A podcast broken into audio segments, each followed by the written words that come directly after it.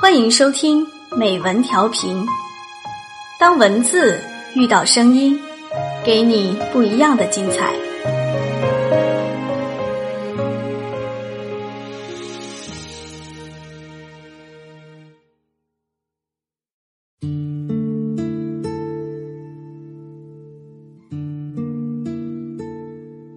大家好，欢迎收听今天的美文调频，我是主播 Lucius。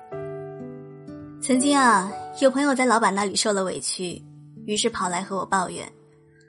他说自己的老板对自己非常的苛刻，很多事情都不是他的职责范围内，可是老板就是让他做，而且啊，一刻都不能拖，稍微慢了一点，老板可就要发脾气。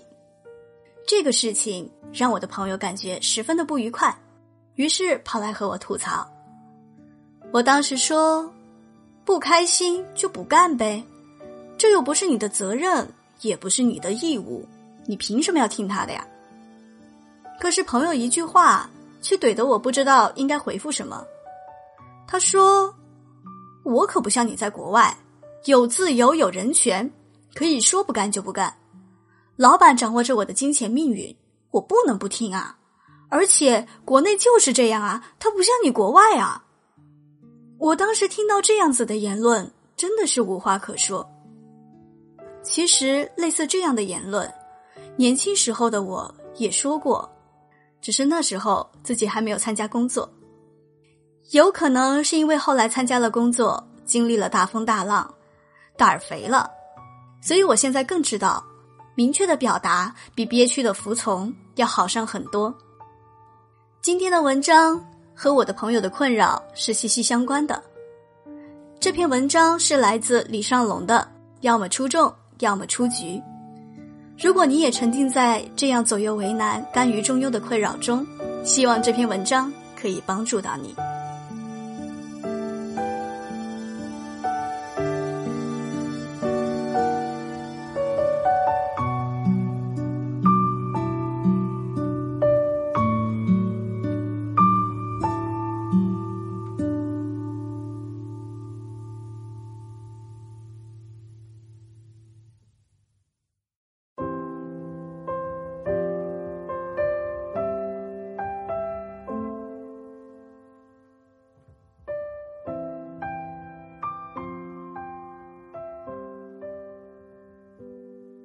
大学时期，我参加英语比赛，在进入赛场后，评委走来说：“今年的赛制变了。”在此之前，比赛的逻辑很简单：你演讲结束，评委和嘉宾开始打分，按照分数高低去评判。每个人都在出分之前不知道自己的名次。可是那次比赛规则全部变了。评委的面前只有两盏灯，一盏叫做通过，另一盏叫做离开，没有中间选项，没有待定，要么出众，要么出局。那次比赛之后，我仔细观察了许多电视节目，几乎都变成了这个模样：要么入选，要么淘汰。观众看得简单。评委选的艰难，虽然形式各异，但是总体的趋势都变成了一个样子：Yes or No，I want you，或者 I don't want you。我曾经问过一个电视人，为什么这么残忍？搞个待定让人舒服一点不行吗？非要这么残忍，直接就 Yes No 了，搞得人那么下不了台。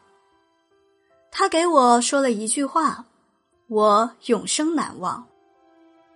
难道生活不就是这样残忍吗？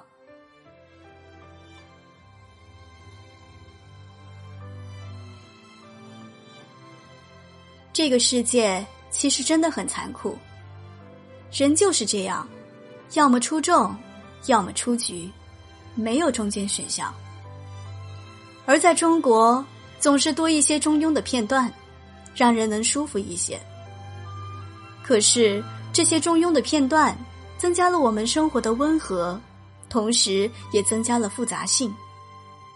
但揭开这些中庸背后的逻辑，背后从来都是残忍。我的一个朋友来北京找工作时，投了几家简历。他最喜欢的是一家做风投的公司。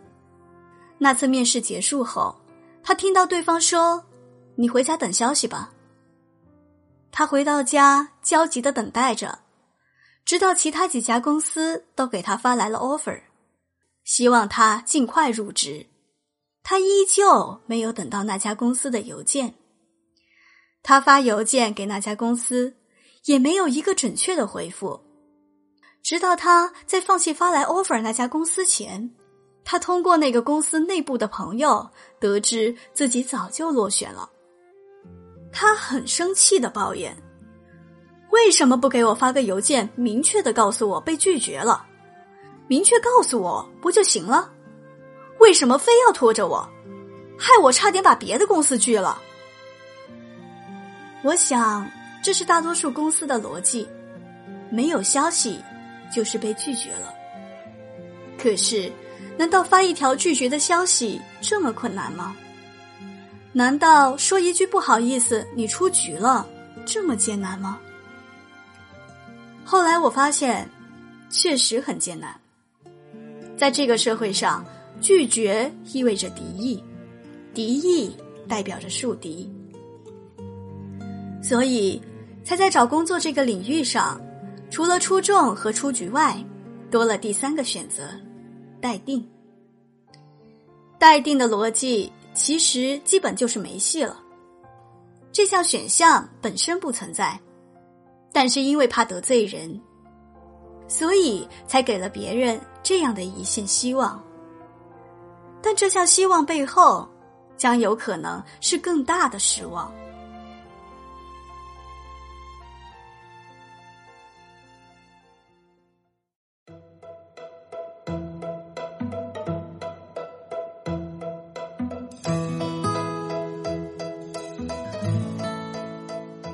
同样的逻辑还在恋爱中。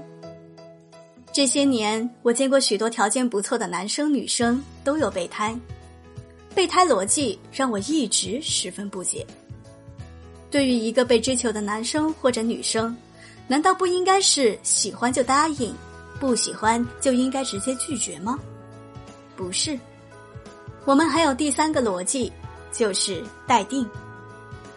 我见过一个女生跟男生说。我不讨厌你，但你愿意等我玩够了再回来，我们就在一起。天哪，天底下还有这样的逻辑吗？更诡异的是，那个男的还同意了，不仅同意了，还屁颠屁颠的接了盘儿，两个人结了婚。我所得知的是，后来男人在结了婚之后的几个月就提出了离婚，理由是他。也没玩够。我所理解的爱情应该是简单的，要是喜欢就奋勇直追，要是不喜欢就别吊着别人，尽快拒绝。中间选项害人，让人上不去下不来。你明明可以改变情感导向去喜欢另一个姑娘，可是你一想，我的女神还给着我机会呢，我要好好表现。老实的等，当好备胎，不就能在一起了吗？等着等着，等到了女神结婚的消息。所以，真实的世界里，没有折中选项，要么出众，要么出局。折中的选项让世界变得复杂，甚至让人迷茫。你可以表达这种思想，但你千万不要相信。你总要站一边，要不然就更迷茫。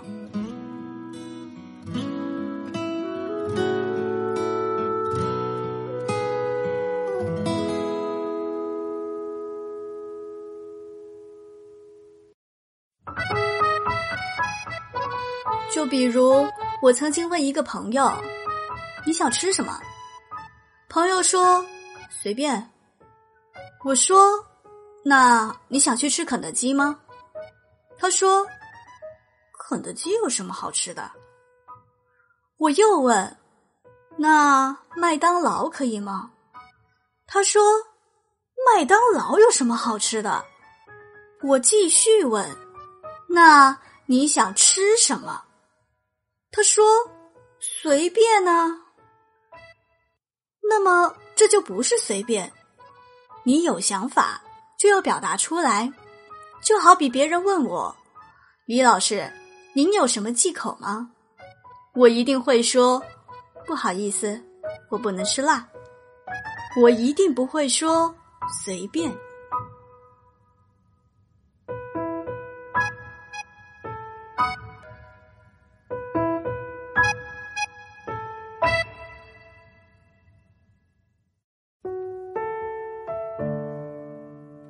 你可能说我极端，说我们就是在这个极端的世界里变坏的，所以中庸永远是最好的方式。的确，看起来应该是这样。可是，我们也就是在这样一个环境和思维下变得迷茫的，变得里外不是人的。比如，我们晚上要加班，女朋友又闹着要一起吃饭，你到底应该选择什么？中庸的逻辑就是，你加班到十点，然后陪女朋友吃夜宵。你以为两个人都不得罪，其实老板怪罪你。为什么其他人加班到十一点，你提前了一个小时走？女朋友抱怨你，哼，为什么这么晚才来陪我？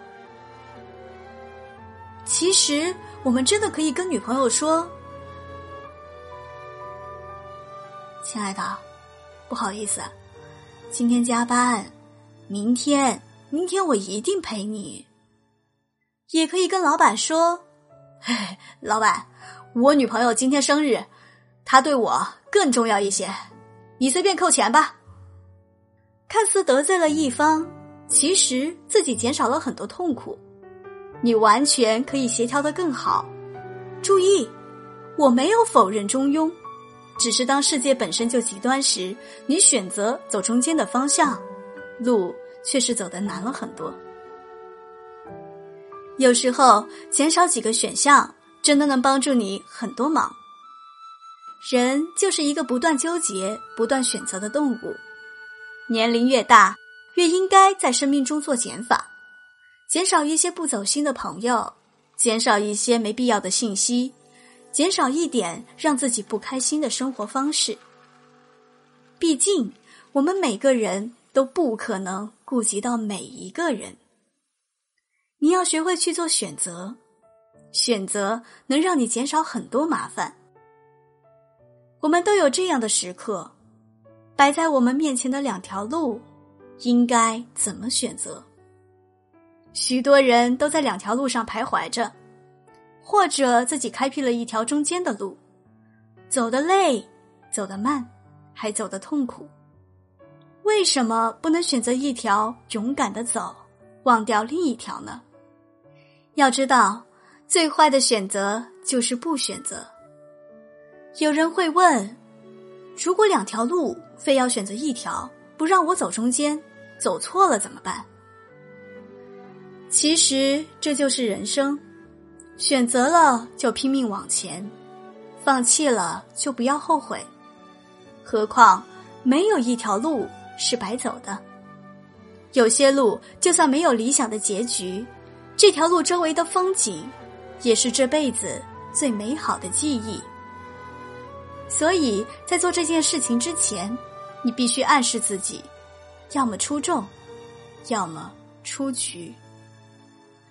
这样义无反顾的前行，才会有更好的收获。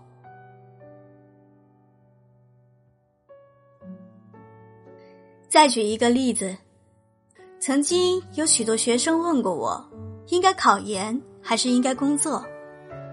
而他们问我的时间往往是在十月份。要知道，十二月份就要开始考研。他们放弃不了不上不下的工作，也放弃不了已经迷糊复习两个月的考研，时间又很紧迫，于是他们选择折中的方式。一边工作一边考研。白天工作疲惫不堪，晚上看书三心二意，到头来被领导辞退，考研还失败。许多人的思维就是这样，在做一件事情之前，没有破釜沉舟的决心，又什么也不肯放弃，寻找着中间选项，然后唯唯诺诺的前行。这样的结果就是患得患失，不尽全力。可是，你是否发现，当你最后几个月背水一战的决心考研？或者咬紧牙关努力工作时，胜率自然就大了很多。当然，你可以说，要是我这么做都失败了怎么办？但至少你尽了全力，不后悔了。总结一下自己失败的原因，擦亮武器，迎接下一次战斗。另外，你这么年轻，为什么怕失败？大不了从头再来，大不了大器晚成。所以，其实这就是年轻时最好的选择：要么出众，要么出局。选择了就坚持，放弃了就别后悔。选择一条喜欢的路，义无反顾的走，哪怕遍体鳞伤、鼻青脸肿，自己选择的路，跪着。也要走完。生活没有中间选项，没有捷径，就算有，也是你走到终点时回头隐约看到的那条小路。可是，无论路多么绕，路边的风景，永远是不可替代的最美的经历。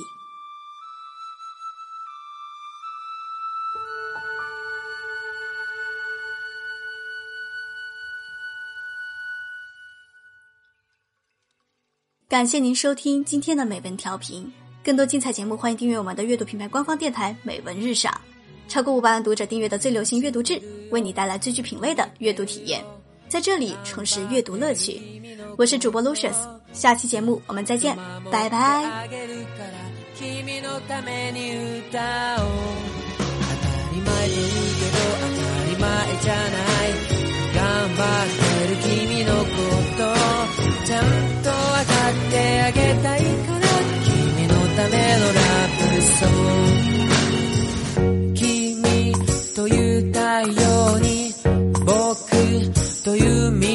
をまくよ。道を作ろう。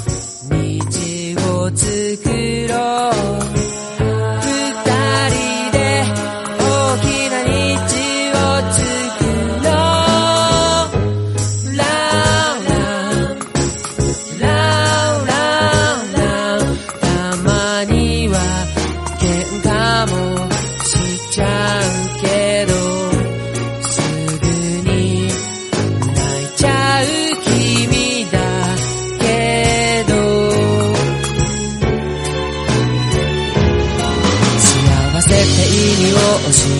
くれた。君に感謝したいから。ちょっと照れくさいけれど君のために歌おう。この広い世界で君に会えたなんて奇跡だと思うのさ。ずっと大切にしたいから君のためのラブソング。という草原に僕という風が吹くよ道を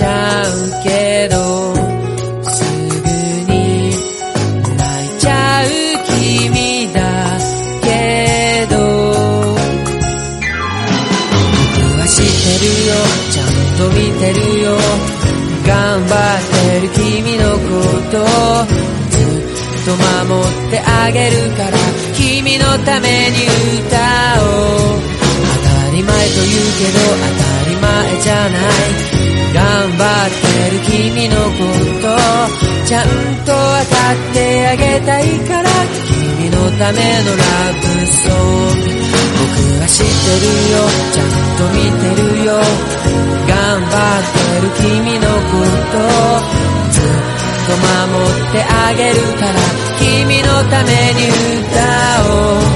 僕も君もいつか思ってゆくだろう。おじいちゃんおばあちゃんになってもずっと守ってあげたいから君のためのラブソング君のために歌おう。